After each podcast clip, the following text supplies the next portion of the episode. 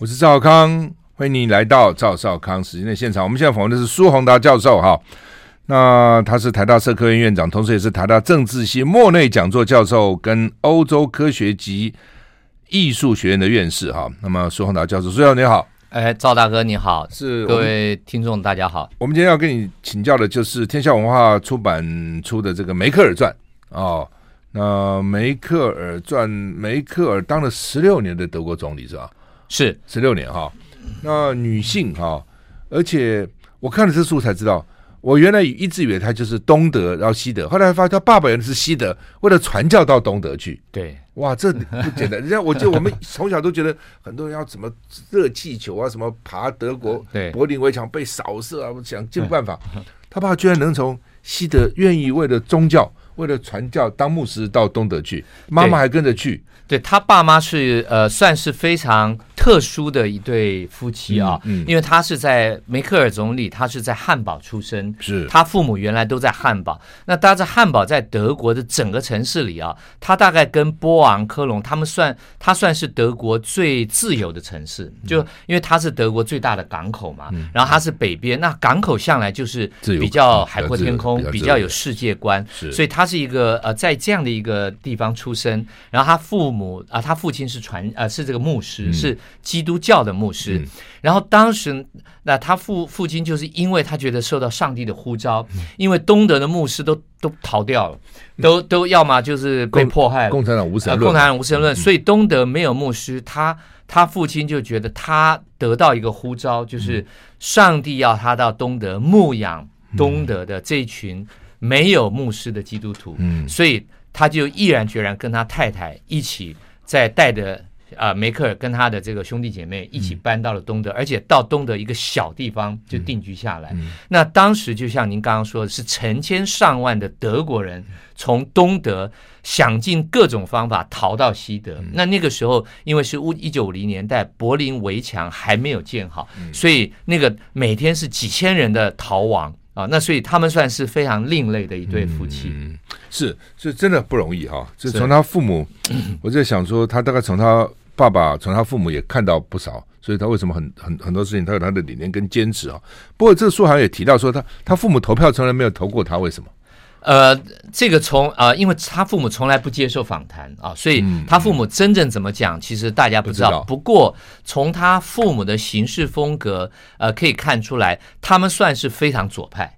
就他们算是非常非常左派，就是呃相信社会公平，相信这种呃正义，相信这种呃，而且对于所谓资本主义社会有一定的敌视和呃不相信啊。那所以梅克尔他在呃在这个书里头有特别提到一点，就是说当梅克尔决定要从一个科学家走入政治的时候，他一开始在中东德呃参加了东德当时第一个民主党啊，就也就是呃基督教民主党的友党。那他就解释，这书里头就解释，从梅克尔周边的人得到的讯息是，人家说，哎，那你照理讲应该参加社会党啊，因为你是东德的嘛，你爸爸妈妈是这么左派的，你应该参加社会党，社会社会主义这个政党跟你比较类似嘛。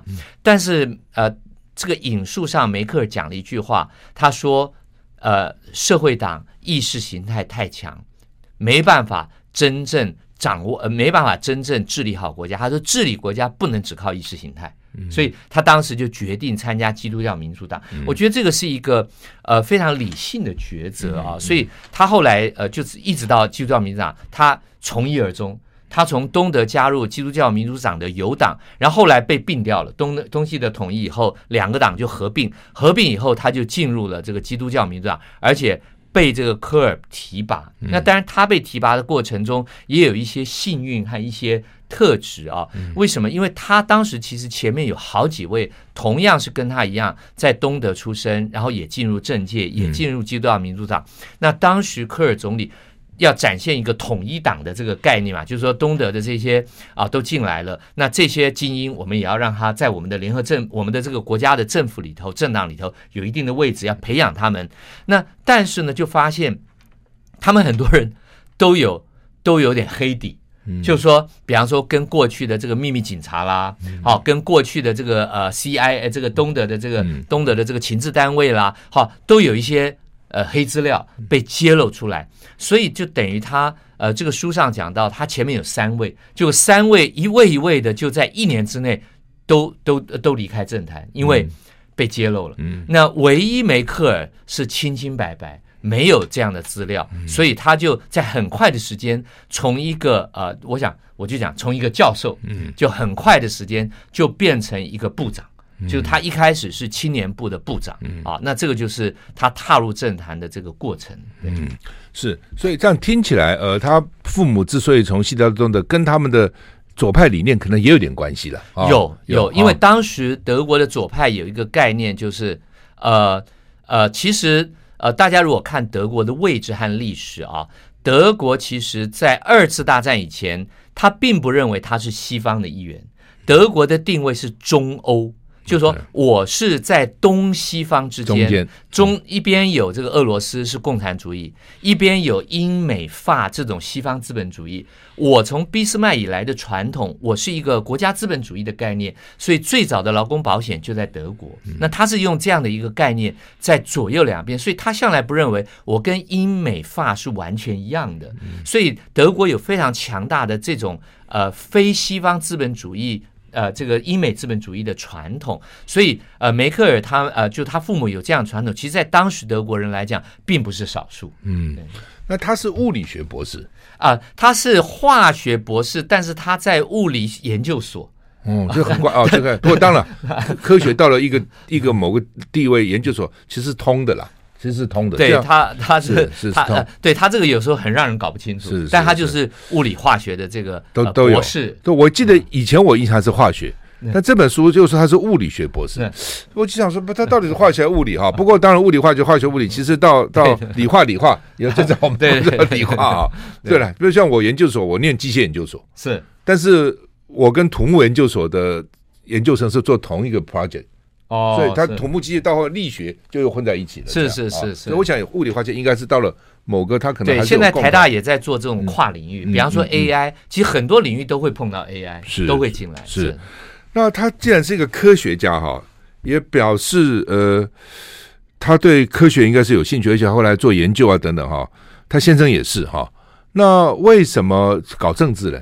对他来讲，呃，我认为梅克尔是一个务实而聪明的人啊。是，如果看他这个，呃，第一个，他说他不是异议分子，也就是他在东德的时候，他不是反抗者，嗯，他是一个跟着制度走的人，嗯，所以他的俄文非常好，就是那个时候是学俄文，嗯，然后他的成绩也非常好。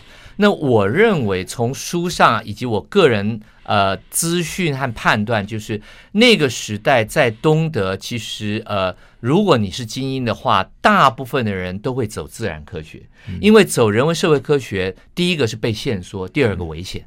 嗯，就是说所有在呃，在这个共产主义。这个统治的时代，尤其是冷战的时代，你做人文社会科学，你必须以唯物论解释。你所有的历史、政治、社会、哲学啊、文学，你都必须以马列这个马列这个思想为主导，而且这个范围非常限缩，而且它跟政治的这种解释权是非常紧紧靠在一起，你没有任何空间，你不可以自己去搞自己一套。但是如果你走科学，你比较有空间，而且你比较有机会跟西方交流啊，所以我觉得梅克。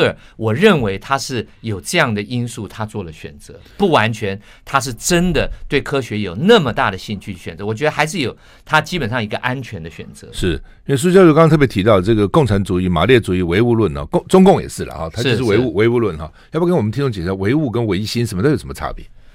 啊，这个呃，这个是 啊，这个我坦白讲，这个有太多的专家我知道，我知道。哦，我想大致大致跟我们这个。呃，其实我我我觉得是这样啊，我觉得马列主义呃唯物唯物论，他基本上觉得这个物质的社会决定了人类的走向啊，那就所以他说经济决定政治嘛，什么样的经济结构就会有什么样的政治体制啊，然后认为那那个经济里头最重要的就是劳工啊，那他认为经济的。这个生产要素里的核心就是劳工的付出，但是都被资本家剥削了，然后最后就产生阶级论。那那所有在共产主义统治下的这个呃人文社会的教授或学者或者是记者，都必须用这样的方式，用阶级斗争，用这个阶级的历史来看待那整个的解释。那这样子其实你没办法做学问。嗯，那所以我想那个时候聪明的人都会选择。自然科学作为这个发展的方向，因为你比较安全，而且你比较不会被政治波及。对了，就是说，反正啊，所有的事情资本家都是剥削劳工的了，哦，都是利用劳工的剩余价值了。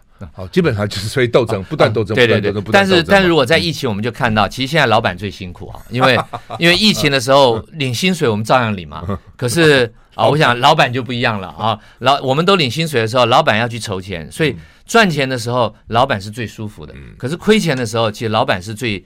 最辛苦的啊，所以这个就是一个呃，其实事实上，我想，所以我真的觉得啊，这个孙中山讲，就是说合作而不是斗争是对的，因为不管是资本家、劳工或者科学家，其实各有各的角色嘛，大家合在一起才能够成就整个社会的进步。我想这个对于马列主义的这种斗争论，坦白讲是一个蛮一针见血的一个啊、呃、一个批判和一个指点啊。其实梅克尔就蛮秉持这样，所以梅克尔后来政策大家看，他就是一个合作的概念，他整个在。你呃，大家看他有没有跟劳工、你团保团体，他都有。他的联合政府就是合作，他的这个社会阶层就合作。他在欧洲就是合作啊。希腊要更多的钱，瑞典不愿意给更多的钱，那怎么办？那我们来谈啊。所以他就不断的协调。这个坦白讲，我觉得他这个能力非常了不起。嗯，好。那么东西德合并以后呢，梅克尔居然从东德啊，那能够变成整个德国的。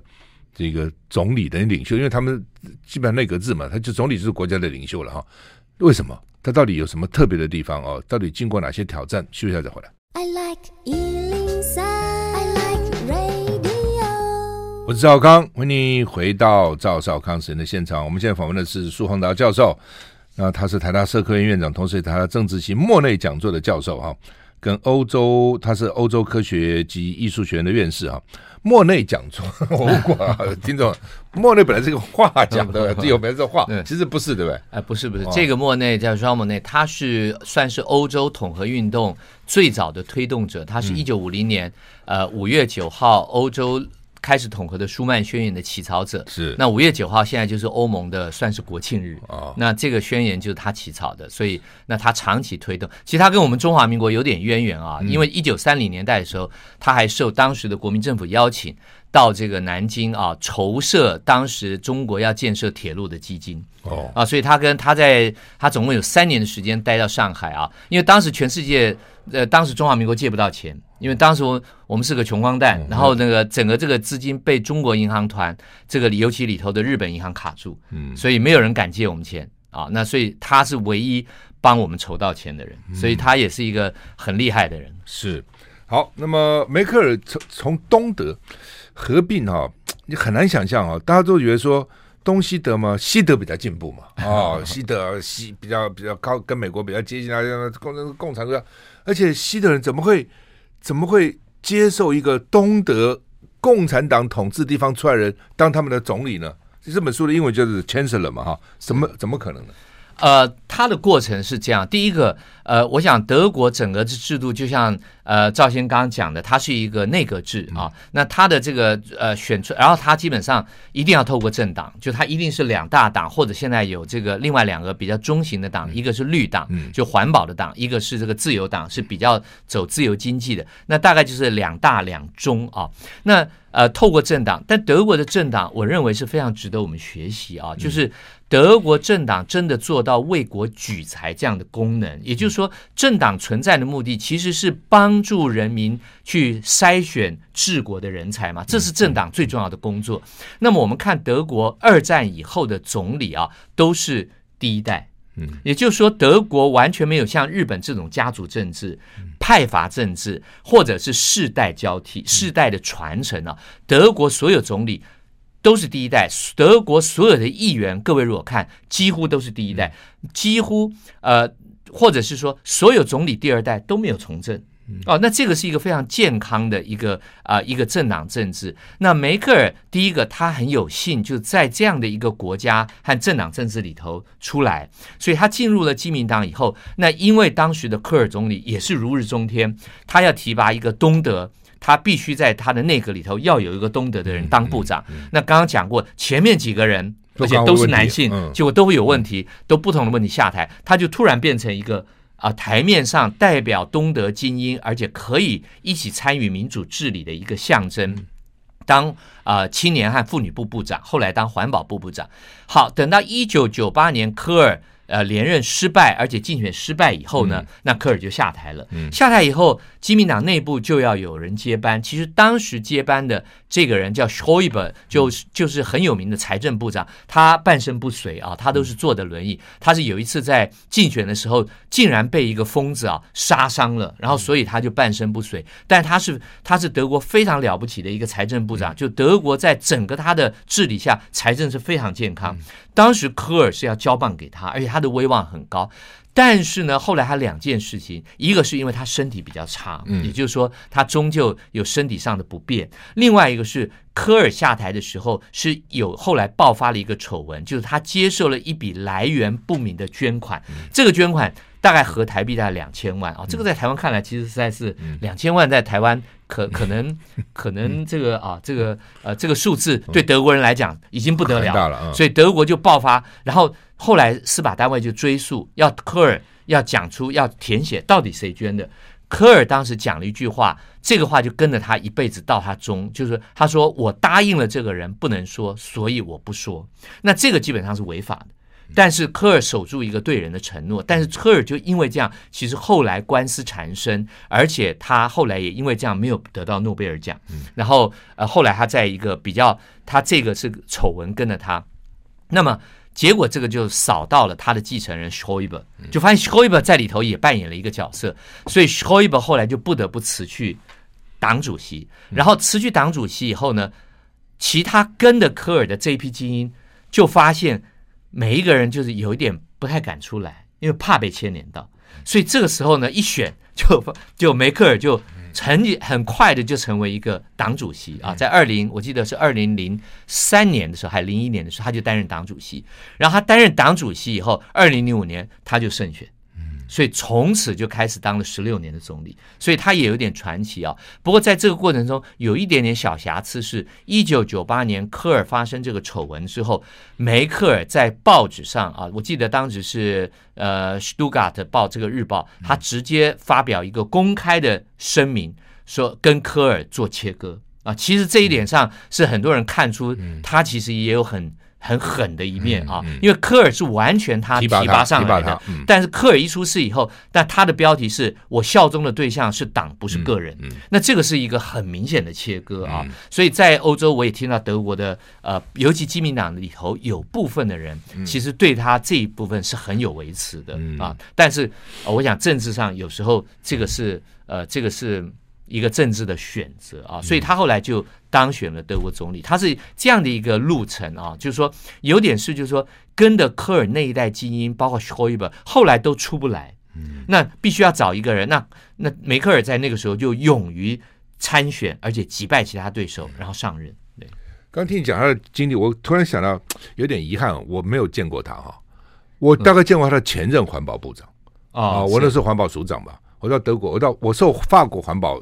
部长之邀，后来那法国部长就是法国选总统那个女，就是有一个女生要选总统，那女环保部长。是那个呃呃那个奥朗德的这个太太，对对对，很漂亮哦，很漂亮，很好看的女环保部长。对对对。那我到法国前到德国跟他的环保长见面，是是是，而且谈了蛮久的，那个是非常有名的环保部长，在德国做了非常久的环保部长，而且呢对德国的环保的制度非常，就是说这个贡献很大了。是是啊，我记得他对我讲印象最深的就是说。很多环保的革新啊、法令啊、严格，开始都被反对，一定要坚持，一定要坚持到底啊！那看起来他是他在之后啊，他之后，如果他那时候说，如果我去的时候，环保人也就见了环保部长，有可能了。我那时候见了好几个部长，五个德国部长，有些还在办公室见的，并没有他并没有忌讳哦。说德国人对我们很好的，并没有说因为我跟你没有邦交，老公会抗议说我要在外面见你啊。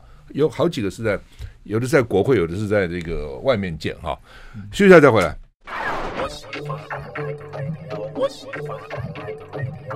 我是赵康，欢迎回到赵少康时的现场。我们现在访问的是苏宏达教授，谈天下文化出版的《梅克尔传》哈这本书啊。那呃书评其实都很好，都都都觉得写得很好，因为是一个美国驻德国大使的太太去写的。对，这个 Martin 女士身份啊，对对，而且跟了四年。怎么写、啊？这呃，应该是这样讲啊，就是说这个作者 Martin 女士她，嗯、呃，她写这个书，因为现在其实雪梅克尔传很多人啊，我看但是呃，我认为她写的、嗯、呃，就我所知的书里头，我觉得写的非常好。嗯，那非常好有几个原因啊，第一个她的身份嘛，我想就像赵先刚您讲的，就是说她是两个身份，我觉得就其他人难。第一个她是。前任美国驻德国大使的夫人啊，当然她是他第三任夫人了啊。然后那当时梅克尔还不是总理，他只是个部长，所以他们基本上他们夫妇跟梅克尔夫妇是认识的，他们有私交，所以这是为什么后来他可以访问到这么多个梅克尔身边的人，包括他的司机，包括他的这个呃他的秘书，那包括梅克尔身边呃最重要的总统府那个总理府的秘书长啊这些人，那就是因为他认识。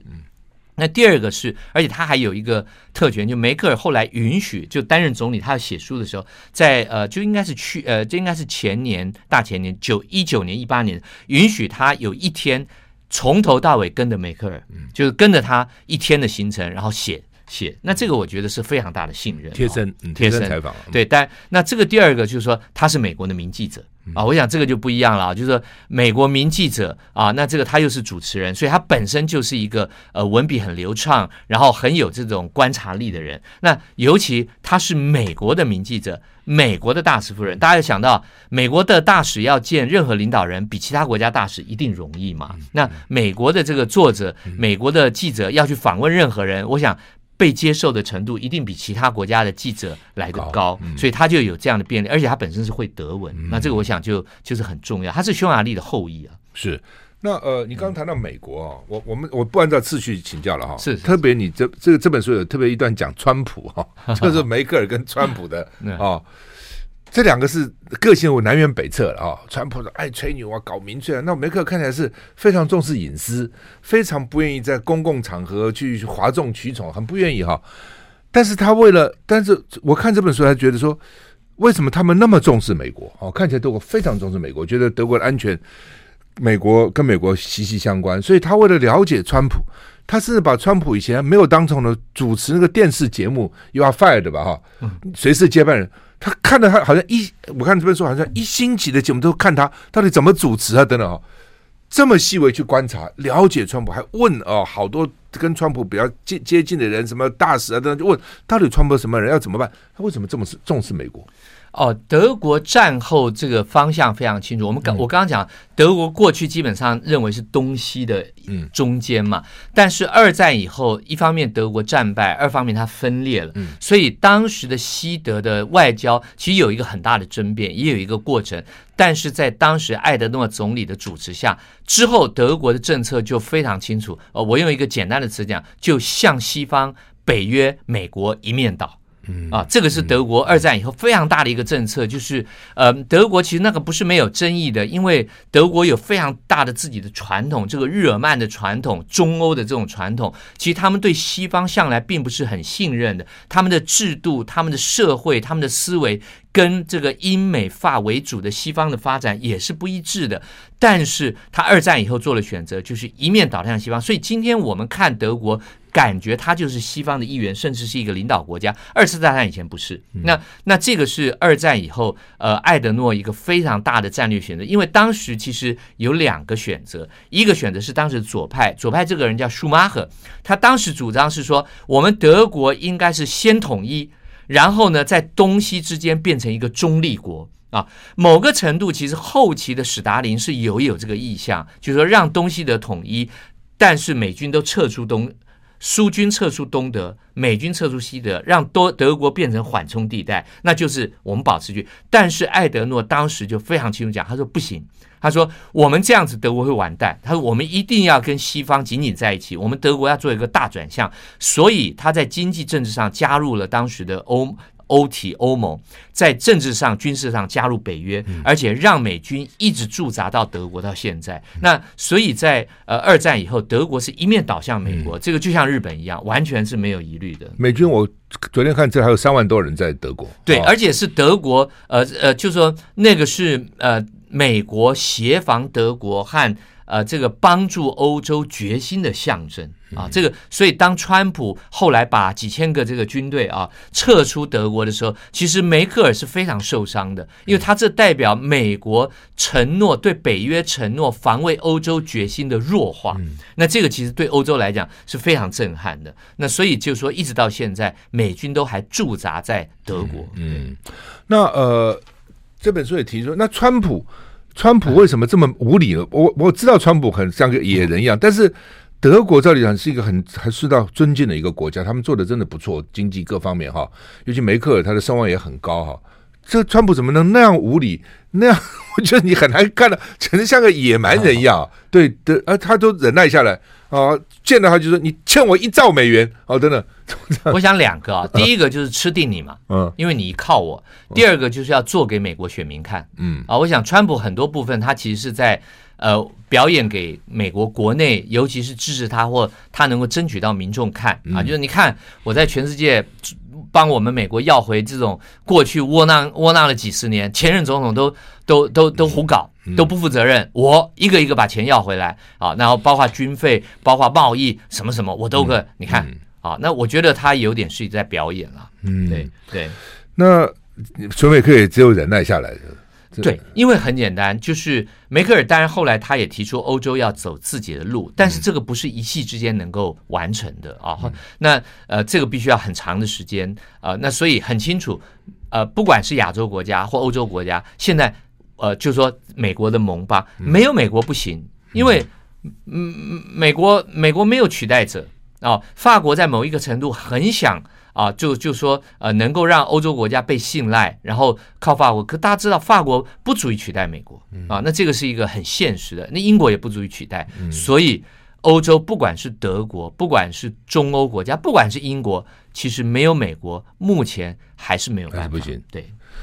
那川普大概也看到这一点了，对，就说欧盟他们当时组成欧盟的就是要对抗我美国，干嘛对他好啊？意思说他 事实上也是了。我记得最早的时候，欧洲这些国家觉得他们一个一个一个单打独斗很难，一定要团结起来才有可能跟美国稍微平衡一下。所以的确开始可能是有这样的味道，是不是这样？呃，一开始一不一开始他们是为了两个，第一个是当时。呃，对外有红军的威胁，所以他们必须团结。那对内其实有共产党的压力，因为在法国和美呃意大利。当时的共产党得票率是达到百分之三十三，所以共产党是有可能夺取政权，而且宣布退出北约的。所以当时那这些非共产党的主流的政党就觉得那不行，我们一定要团结起来。所以当时那当时美国是支持，但是美国到了六零年代甘乃迪的时候就开始发现不对了。为什么？政治上我可以支持你，可是经济上发现对我不利啊。嗯。这样子对，所以后来美国开始就发现不行，我政治上是需要欧洲团结，可是经济上它团结起来对我并不有利，所以开始就有一些政经分离的策略。好，那么梅克尔传哈，那么这本书蛮厚的哈，那很好看，蛮好看的，对，它很多故事了啊，很多故事啊，我们现在再回来。I like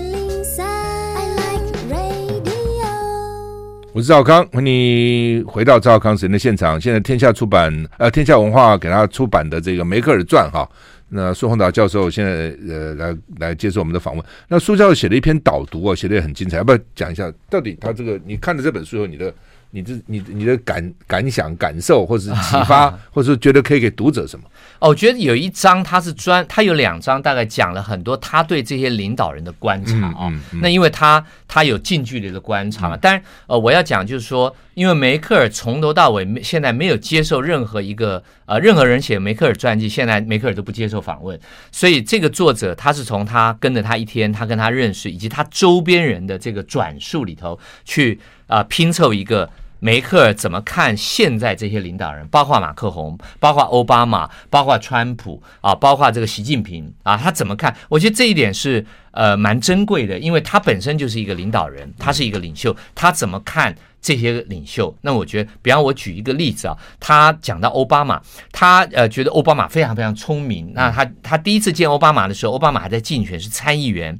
但是他对奥巴马整个他有一个评价，就是他觉得奥巴马非常聪明，而且他有一个能力，就是他可以用他的论述和演讲来获得很大的支持。但是很有趣的是，这反而是德国人的一个大忌因为我想这个里头可能跟当时希特勒有关，就是说，当一个领袖。可以靠仅仅靠着他的演讲和他的群众集会就得到很大的支持，在德国反而是一个令人警惕的。希特勒就是这样。对，所以这个是梅克尔的观察，他觉得呃这样的，他说这样的领袖其实我们还要多观察，他到底在他说了这么多之后，他到底能做什么？做，做多少？好，那我觉得这个观察就对我们也很有启发哈，这是第一个。那第二个是这里头谈到很多他对危机的处理啊。包括乌克兰，包括难民，包括欧元哦，就是我梅克尔十六年其实是危机接的一个又一个了。他上台的时候就是危机，他下台的时候还是危机啊。他是在危机中不断度过的一个呃一个一个领袖啊。那在这里头怎么处理危机？我觉得有两点呃蛮让我印象深刻的。第一个就是他展现一种我认为是欧洲欧式外交的一种欧洲模式外交的一种。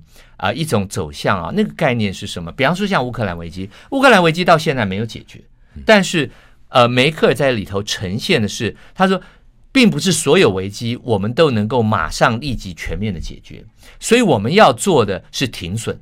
他说：“第一个是先要把危机框住，让它不扩散，成为更大的危机。哎，我觉得这个概念其实蛮重要，跟我们熟悉的美国的外交就有点不太一样。美国是要要解决，就是我今天要解决，比方说利比亚当时二零一二一一年打利比亚，就是我要解决格达费杀害平民的问题。就后来那个之后死的平民更多，海上难民更多，所以。”当时梅克尔就反啊，当时梅克尔就反对，所以梅克尔在训令德国大使在联合国投了弃权票。那那这个是这个东西就是很重要，是欧洲的外交有一个概念，我觉得就是老的一个文明的一个经验，就是说你不要想马上立即解决所有的危机，你先要把那个很可怕的危机把它框住，不要扩散。我觉得这是第一个。那第二个很重要的是他对自由民主的坚持啊，就是说。举一个例子，德国另外选择党是一个极右派，是一个仇恨政党。当时德国的宪法保卫局啊，这个是专门在二战成立要监测纳粹的。那就说他基本上就是纳粹，所以我们可以用啊这个基本法第几条可以解散他。梅克尔拒绝了，梅克尔说这样对民主自由伤害太大啊。然后当时呢，因为反恐，因为恐攻，开始要监听人民的通讯。啊，要监听软体，梅克尔完全拒绝。他说：“这样，我是东德来的，我太理解这种情形了。这个是完全不可以做，跨了这个线就没有底线了。所以他训令不准，然后他基本上就守住了一个民主自由的底线。我认为这个对。然后很多人批评德国在这个通讯软体啊各方面落后了，但是梅克尔讲，他说我们要发展这种。”像大陆这种支付宝、线上支付、线上这些，他说我们先要把保护人民通讯自由的法治建立好，隐私保护建立好以后，我们才能发展这些，否则它会成为政府控制监控人民的工具。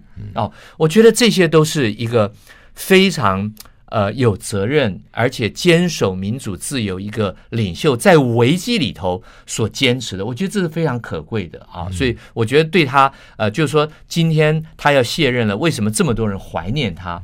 因为他在过去这个风浪里头，在民粹大兴的里头，在川普的风暴里头，在英国脱欧暴走的里头，在这个呃难民的危机里头，他坚持了一些一个民主自由的底线。我觉得这是非常了不起的。刚提到奥巴马，这书里也提，最后他跟奥巴马吃一顿饭，晚餐吃蛮久的啊。奥巴马劝他要继续选。呃，这个这个很多人是这样讲，可是从梅克尔自己从来没有这样讲。哦，这样子，就是说，呃，当时有一种讲法，就是说，奥巴马说，因为川普当选，嗯，所以我们需要一个人撼住西方的自由的这个价值。他川普一定会走上民粹，一定会有一个狂风暴雨。他说你要这，但是这个并没有见于其他的地方啊。但是呃，但是的确有人。讲说他第四最后一任他还要连任的时候，因为他是二零一七年嘛，他呃这个上一任，那二零一七年选的并不好，那他基本上在很困难的情况下选上，因为难民危机等等。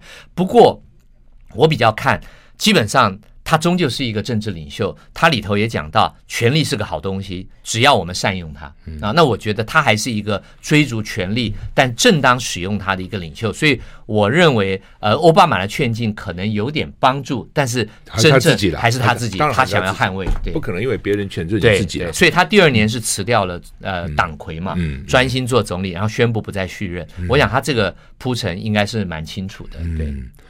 那呃，当然，梅克尔呃，他他很重，看这个样子很重，非常重视隐私哈。是，就一般政治人也重视隐私，但没有像他到这样的地步哈。他先生也都不接受采访哦，然后爸爸妈妈也不接受，都不接受，兄弟姐妹也不接受，他自己也很几乎也不太接受。就他为什么这么重视隐私？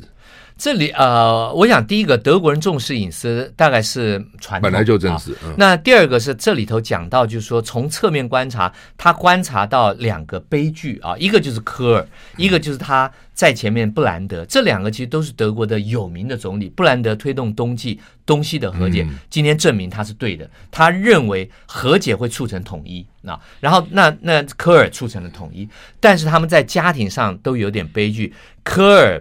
他是基督教民主党，那这种呃这样的一个右派传统的政党都会呈现一个家庭的价值和传统的价值，所以科尔在任的时候呈现的是一个幸福家庭，就科尔和他太太还有两个儿子就呈现。但是后来科尔的太太是自杀啊，他长期被失眠所困扰，所以最后他他最后在他任内呃在他卸任之后，他太太就自杀了。然后他跟他两个儿子后来因为母亲啊种种关系，最后形同陌路。甚至他在科尔最后弥留的时候，据德国的报道是他不要他儿子来见他啊，他他当时有个女伴啊在的，所以科尔最后。大家看到他真实的私生活，其实有点心疼。就是一个这么伟大的一个领袖，他的呃他的私生活是这样的辛苦。那么，那布兰德后来被证明他有性的瘾啊，他是有一个 sexual，所以他后来被证明他的那个机要秘书是东德的间谍啊。然后有这些有这样的一个仇，所以梅克尔就认为说呃。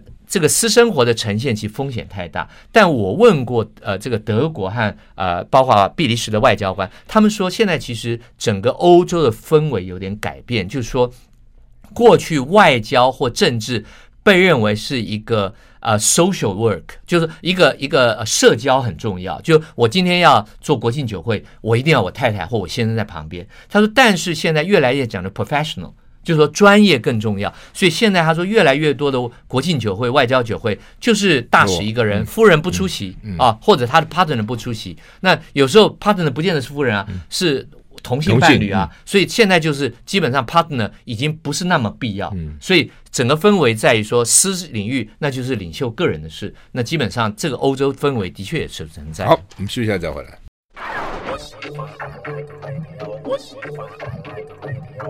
我是赵少康，欢迎你回到赵少康的时间的现场。我们现在访问的是苏宏达教授，哈，苏宏达教授他是台大社科院长，是台大政治系莫内讲座的教授，他是欧洲科学及艺术学院的院士，哈。那么谈天下文化出的这本《梅克尔传》，我们最后了哈。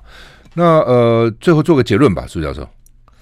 啊，我认为呃，《梅克尔传》我，呃，或者是说回顾他的十六年啊，我觉得有几个。我觉得第一个、我我们常常讲台湾的民主，我们不满意嘛？那我们常常东看西看。我认为德国的这个模式很值得我们欣赏啊。当然，我并不认为德国的内阁制是合适的，我并不认为台湾。但是，呃，德国有几个地方，第一个，德国从政的总理部长几乎都是第一代。德国没有第二代从政，没有世袭的，没有靠裙带，没有靠世袭，没有靠家族出来人，这第一个。那为什么他们可以做到呢？有一个非常重要的，他们的这个钱的门槛非常低。那钱的门槛非常低，有一个关键是他们对于选举经费的认定是非常严的。那个严的对面意思就是很。很宽松，很很容易把你认定。比方说，现在我们到处看的都看板，看板都在问候你好。那这个其实就竞选，在德国这些都竞选经费。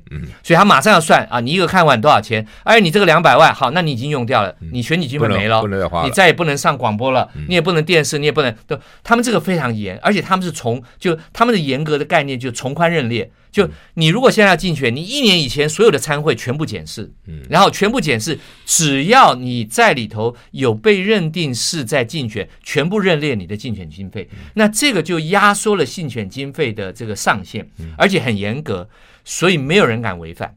所以这个就让从政前的门槛降低非常多，不是那么困难了。嗯，我觉得这非常重要。我想台湾基本上基本上是天价嘛，那天价其实就是一个非常大的天花板，非常大的一个门槛。那第二个，我认为是德国对于民主自由的坚持，因为德国过去有这种纳粹的传统，有东德有共产这个迫害的传统，所以他们像他在讲难民的时候、恐攻的时候，其实情治单位真的是要监听非常多的人的这个电话、Line、WeChat。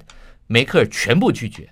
梅克尔认为这个门开不得，这个门一旦开了，他说德国不上了。嗯，他说我在东德就是一个监听长大的人了，我太理解这种可怕。他说政府一定会啊，然后当然另外一个我讲德国的文官制度啊，德国所有的这个文官，政府没有人敢动文官啊，德国的大使全部都是。文官任命，没有一个政治任命。德国所有部长以下的官员全部是政治任命，呃，全部是文官任命。政治人物不敢碰文官，所以文官是德国政治稳定的基石。大家看，德国大选结束了，新任总理还没出来，他在主政府。可是德国有没有乱？德国政治有没有不走？没有。为什么？因为他们有非常强固的官僚体系。这个是从。俾斯麦以来所建立，所以德国人对于文官是非常尊敬的。所以德国整个文官体制、文官的保障、文官的升迁、文官的训练是非常值得我们我们去呃思索和尊敬和学习的。嗯，那像像这个梅克做了十六年总理，那下来以后呢？下来以后，他就回到他田园生活。我曾经透过德国前任的大使啊，就是王王我这个 Prince 啊，他这个我是说可不可以邀请他啊？这个，但他说他半年之内不会接受任何邀请。他他已经讲了，他跟他这个旁边的这个他在要沉淀啊，他要回到他的家，他最喜欢看足球啊，然后呢去 shopping，然后去做一些简单的生活。其实，那我觉得这是德国总理下来之后，其实就是回归一般人的生活，从来没有一个总理再回到政坛。他这个到什么哪个超市买菜什么都德国人都知道，对，然后发现酒酒比卫生纸多。我看说有个推特有四瓶红酒，四瓶红酒白酒，对对对对对，所以这个 还是体现了德国人的这个气量。不但也是讲说，因为他鼓励大家不要去这个囤货嘛，所以他自己车子也没有买一点点。对，那你看一下说总理并没有并没有囤货哈。好，那么非常有意思了哈。当然，这本书也拿他跟那个柴契尔夫人做对比了哈，是，也是很有趣。两个都是很厉害的。其实柴契尔夫人在英国的领导也也当然爱恨分明了啊，但是也是也是很不简单。我听过很多英国说，那个部长看到没那个柴契尔都发抖啊，这么厉害，很凶哦，很凶的，非常凶的啊，等等啊。